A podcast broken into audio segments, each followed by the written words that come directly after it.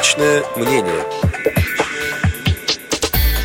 15 марта в рамках правительственного часа пленарного заседания Госдумы на вопросы депутатов ответил министр труда и социальной защиты Российской Федерации Максим Топилин.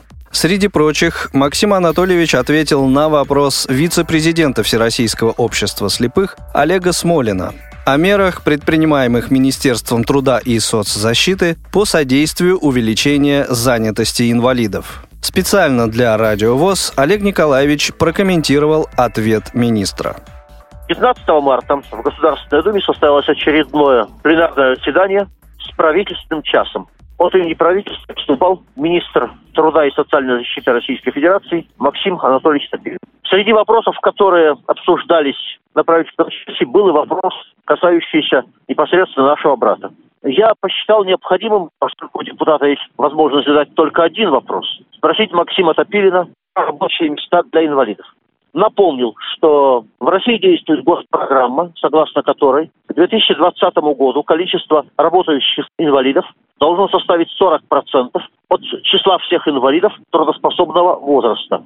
Для понимания, в Соединенных Штатах около 30, в европейских социальных государствах 40-50, в Китае 80. Примерно столько же было и в Советском Союзе. Перечислил те меры, которые с нашей точки зрения могли бы содействовать увеличению занятости. Среди таких мер назвал увеличение занятости в государственном секторе, э, назвал увеличение преференций для общественных организаций и предприятий инвалидов в рамках 44-го федерального закона. Это закон о государственной контрактной системе. Соответственно, назвал возвращение к квотированию рабочих мест, э, которое когда-то существовало, но плохо исполнялось в законе о соцзащите инвалидов, когда те предприятия, которые рабочие места не создают, целевым назначением перечисляют деньги тем, кто создают рабочие места. И некоторые другие.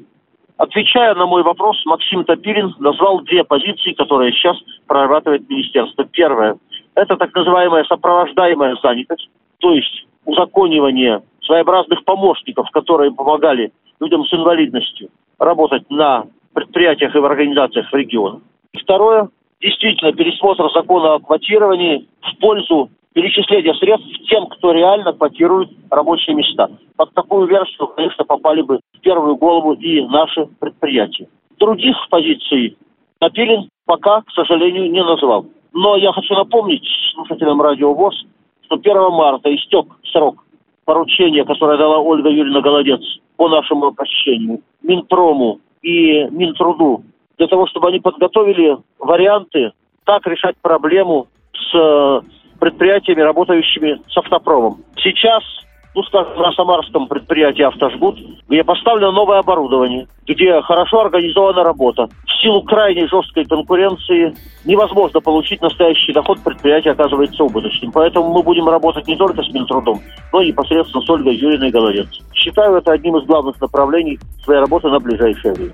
Мнение Максима Топилина относительно мер, предпринимаемых Министерством труда и социальной защиты Российской Федерации по содействию увеличения занятости инвалидов, комментировал депутат Государственной Думы, вице-президент ВОЗ Олег Смолин.